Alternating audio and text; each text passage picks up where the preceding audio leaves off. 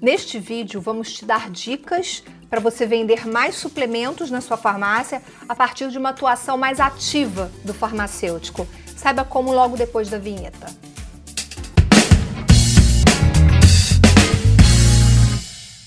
Olá, seja muito bem-vindo e muito bem-vinda ao canal da Escoferd no YouTube. Eu sou Viviane e este é o Ed Farmácia. Toda terça-feira, 19 horas, a gente posta um vídeo novinho em folha aqui para você. E se você se inscrever e ativar o sininho das notificações, você garante que você não perde nada, porque sempre que a gente postar, o YouTube vai te avisar. E olha, você também pode ouvir este conteúdo em formato podcast no Spotify, no Google Podcasts. Então eu aproveito também para dar um alô especial para quem está ouvindo a gente nas plataformas de áudio. Muito obrigada pela sua companhia. A venda de suplementos em farmácias e drogarias vem ganhando cada vez mais importância. Nos últimos dois anos, esse mercado cresceu cerca de 30%, segundo dados da Close-Up. E ele gira em torno de 12 bilhões de reais, gente. É muita coisa. Hoje a gente traz dicas para você vender mais dessa categoria na sua farmácia, uma categoria que vem ganhando aí cada vez mais força. Quem conversa comigo é Jorge Franklin, farmacêutico, especialista em farmacologia, farmácia clínica, nutrição, nutrição esportiva e produção industrial. Bastante coisa. Jorge, muito obrigada pela sua participação aqui no Ed Farmácia. Olá, Viviane, tudo bem? Eu que agradeço mais uma vez o convite aí, de estar trazendo um pouco de informação, conteúdo para o seu canal. Nós que agradecemos. E antes de começar a entrevista, deixe o seu like nesse vídeo, compartilhe com o máximo de pessoas que você conseguir. Isso é muito importante para valorizar o nosso trabalho, combinado? Coloquei aí no início, Jorge, alguns números, né? Falei em um mercado que cresce cerca de 30% ao ano, 12 bilhões de reais. É bastante coisa, né? Com certeza. É, se nós pensarmos em consumo de suplemento, o Brasil se encontra no terceiro lugar, o terceiro maior consumidor. E uma curiosidade até para, para os nossos ouvintes, quando nós pensamos em um consumo de suplemento, que é um produto que tem um valor agregado, a gente pensa na classe A, né? As pessoas que têm um poder aquisitivo maior. Mas o que nós observamos é que o consumo de suplemento ele vem é, um consumo muito maior da classe B e da classe C que eles utilizam bastante suplementos, não só suplementos esportivos, mas também vitaminas, nutracêuticos, são produtos que, como você falou no início aí, tem crescido bastante nos mercados, né, nas indústrias, e o farmacêutico ele precisa ter um olhar mais cuidadoso para a comercialização e a indicação desses produtos. Mas você acha que esse mercado está crescendo porque as pessoas estão mais interessadas ou porque o produto vem ficando mais barato? Qual é a sua análise em relação a, a essa ampliação desse mercado? Então, nós observamos um aumento é, bastante significativo é, durante a pandemia e pós-pandemia. Na verdade, esse produto ele não tem ficado barato, ele tem se tornado muito mais caro, justamente pelo a logística hoje, por conta da pandemia, se tornou mais caro, os contêineres hoje, é, para você fazer esse transporte marítimo, a falta da matéria-prima. Então, tudo isso encareceu bastante o, esses produtos, tá? esses suplementos.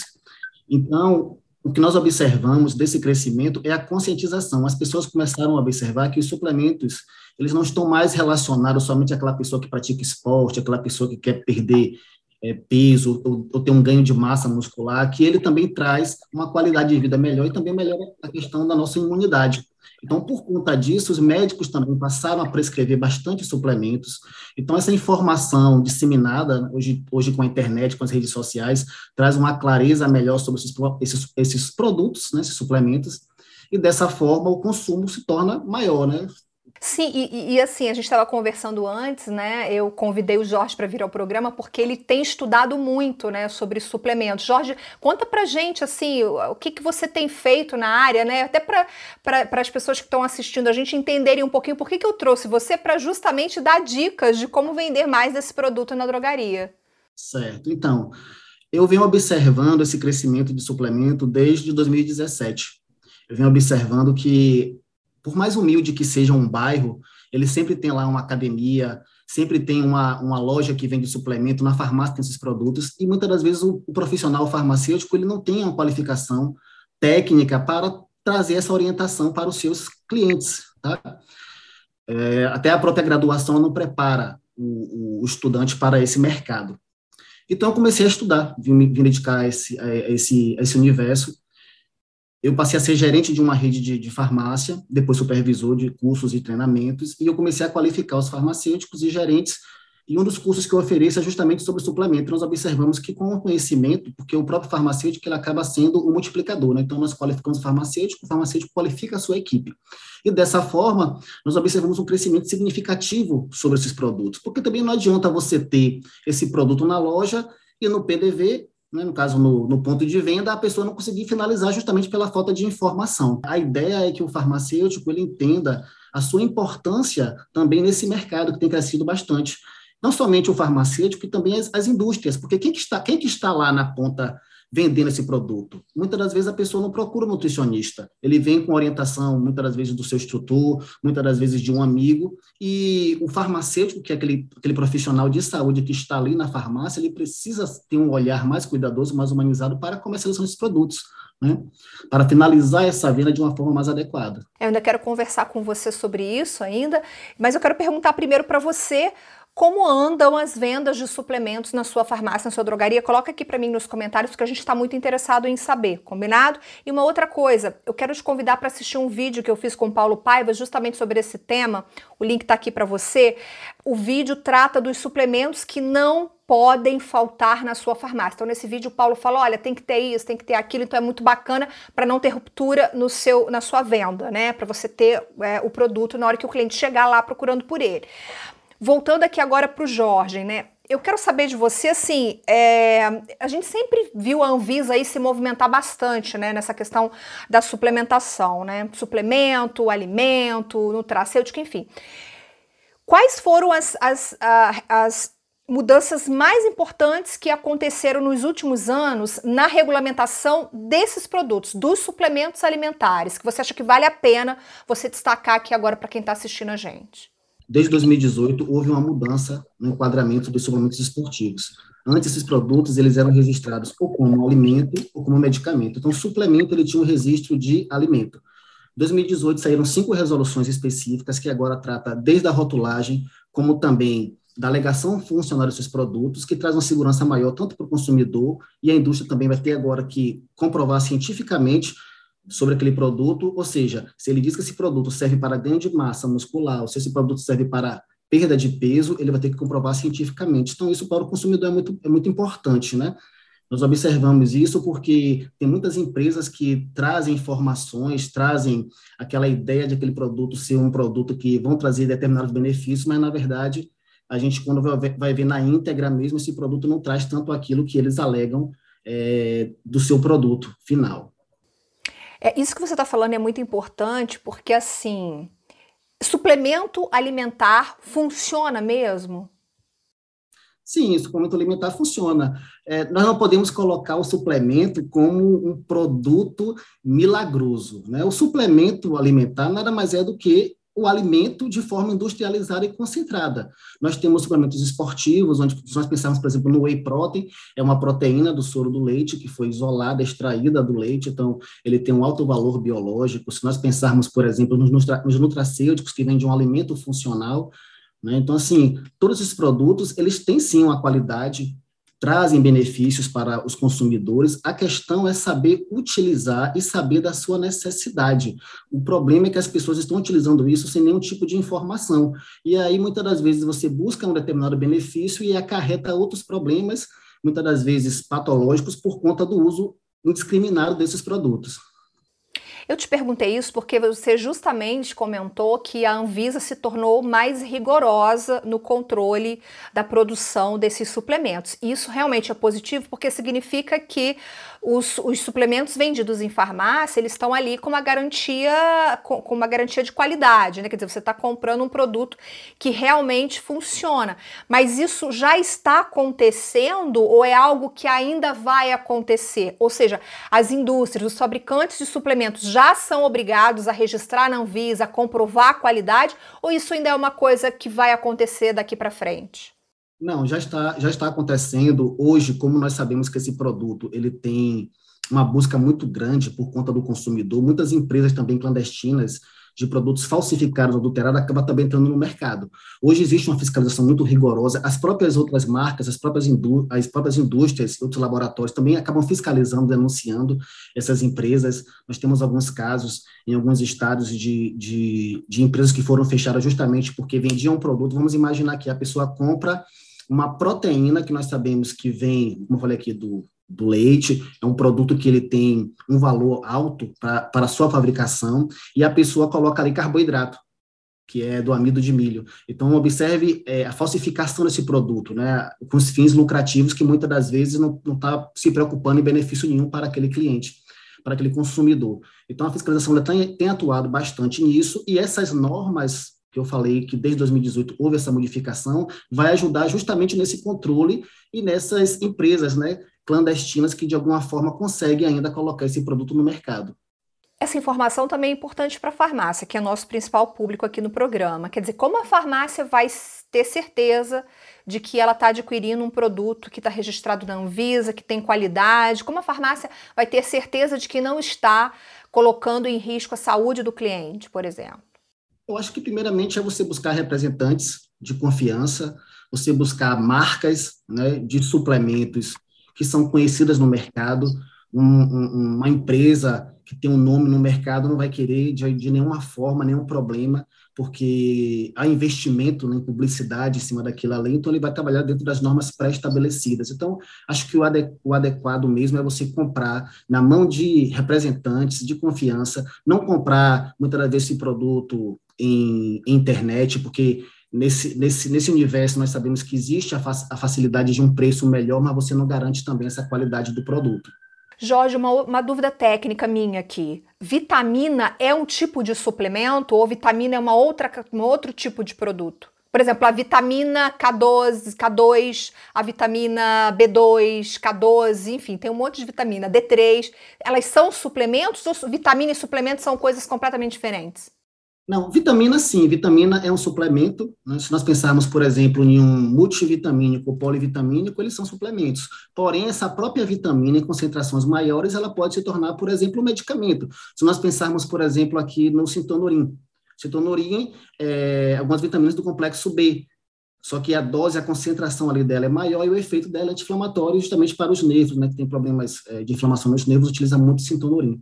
Então, uma vitamina, dependendo da sua concentração, ela pode ter um registro de alimento ou ela pode ter um registro de medicamento. Agora, sim, nem todas as vitaminas nós podemos chamar de nutracêutico, porque o nutracêutico, além da, da, do papel nutricional, né, de reposição de nutrientes, seja minerais ou seja vitamina, ele também tem um papel de prevenção ou de tratamento, porque também existe uma concentração maior ali presente desses componentes, tá bom? Mas sim, podemos dizer que vitamina é um suplemento, como também o suplemento esportivo, ele é uma categoria de suplemento.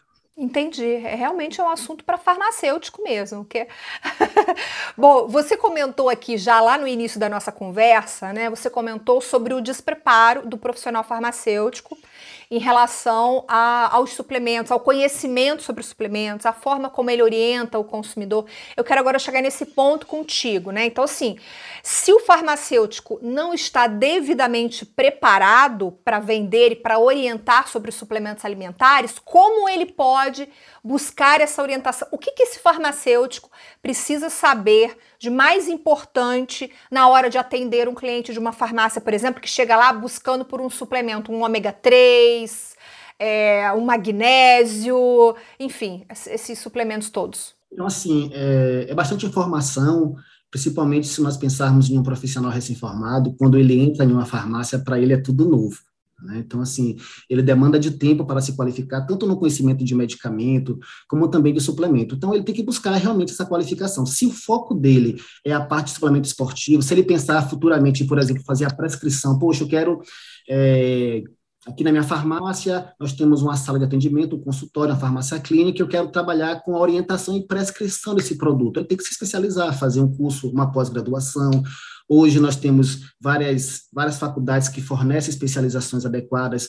Aqui no nosso estado, como eu disse, nós, nós estamos com esse trabalho de conscientização, de qualificação também, não somente na parte de suplemento, mas também em outras, em outras áreas afins que são tendências no mercado, e cabe ao profissional ele buscar, né? O que ele não pode se acomodar e achar que essas informações vão chegar até ele, até porque pega mal, Viviane, pense só, você como farmacêutico, um profissional de saúde, nós sabemos que a internet, ela fornece bastante informação hoje, quem quiser buscar informação, tem, tem um lado ruim, mas tem um lado positivo, então, pense um cliente chegando na farmácia, querendo uma informação sua e ele tendo um embasamento muito mais técnico do que você. Isso não pega bem, isso, isso para a empresa é muito ruim, isso enfraquece né, a, a, visão da empresa e automaticamente também a, fideliza, a fidelização desse cliente. Então, o profissional ele tem que estar sempre se qualificando, não somente na área de saúde, qualquer outra área. As modificações, as inovações estão aí presentes e nós precisamos estar devidamente preparado para esse novo mercado. Bom, então a gente já entendeu que o farmacêutico, que você se é farmacêutico, se quer fazer o melhor atendimento de suplementos, precisa se preparar, precisa estudar. Mas vamos pensar agora, então, é, ah, no, no, no, no ponto de ver, na farmácia. O farmacêutico está lá na farmácia, entra um cliente. Como que você acha que deve ser o atendimento do farmacêutico a esse cliente que vai em busca de suplementos? Como o farmacêutico tem que entender, tem que atender, desculpa, como ele deve abordar esse cliente, que tipo de atenção ele deve deve dar, que informação ele já pode fornecer. Então, assim, independentemente do curso que esse farmacêutico vai fazer, você consegue já trazer algumas dicas para os farmacêuticos que estão assistindo esse programa para que eles possam melhorar o atendimento a, a, a clientes que buscam suplementos alimentares? Primeiramente, ele tem que ter em mente que quem usa suplementos alimentares, eles, eles gostam de variedades. Então, você precisa ter um mix desses produtos ali presente é, bastante diversificado, para que ele consiga ali, né, dentro das possibilidades, ele buscar aquilo que ele, que ele necessita. Outra coisa importante do profissional é ouvir o seu cliente.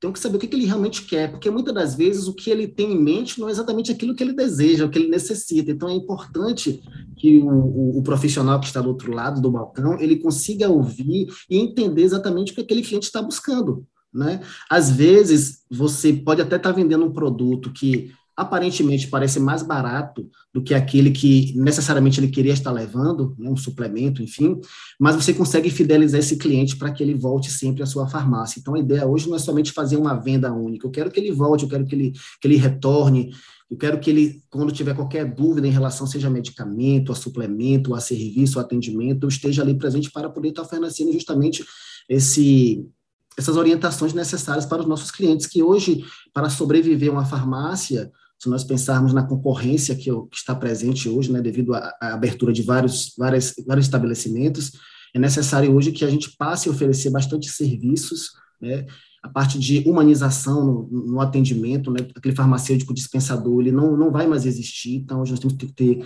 um atendimento humanizado, então o farmacêutico ele tem que estar presente, não colocar no colo do balconista essa responsabilidade, essa responsabilidade também é dele. Então, assim, tentar entender o seu cliente, se aquele produto, de alguma forma, você não domina, você, da próxima vez, você tenta trazer mais informação, mais clareza, para que ele se sinta confiante em comprar em sua mão, seja lá o que for, tá? Seja um suplemento, seja um nutracêutico, seja um dermocosmético, um cosmético, um medicamento, uma substituição mesmo, né? Também, quando nós pensamos no medicamento de marca, que você gostaria de fazer uma intercambiabilidade lá por um similar, um genérico, se eu não tenho um embasamento e nem a confiabilidade para passar para o meu cliente, fica difícil. Mas, Jorge, a pessoa é saudável, no entanto, para ela fazer a suplementação, ela precisa estar com carência daquele, daquela, daquele nutriente ou daquele micronutriente, não? Sim, mas aí que está. É, geralmente o cliente ele não vai buscar, por exemplo, um multivitamínico porque ele fez um exame. Ele geralmente vai por alguns sintomas, está sentindo-se um pouco mais cansado, está sentindo um pouco mais sonolento. Então, assim, a orientação inicial é olha, você pode até levar essa vitamina, né? Pode levar esse produto.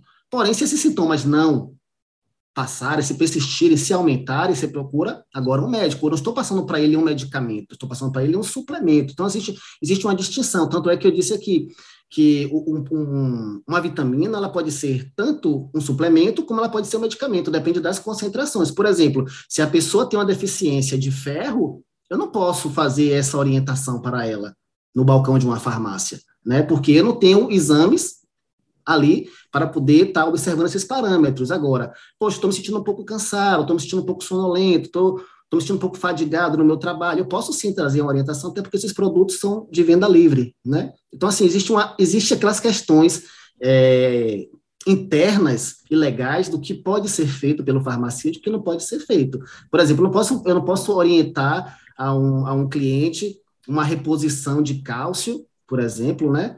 Porque eu não tenho parâmetros para isso e legalmente não posso estar fazendo essa prescrição. Então, assim, é importante esse também esse olhar mais cuidadoso do que se pode ser feito ou não, para você também, não, ao invés de estar querendo ajudar esse, esse, esse, cliente, que se tornou um paciente, né? No momento que você entra com ele em um consultório farmacêutico, em uma sala, ali, ele passa a ser um paciente seu, você não está tentando ajudar de alguma forma e acabar atrapalhando justamente porque você não tem ali é, acesso a todas as informações para um atendimento mais adequado.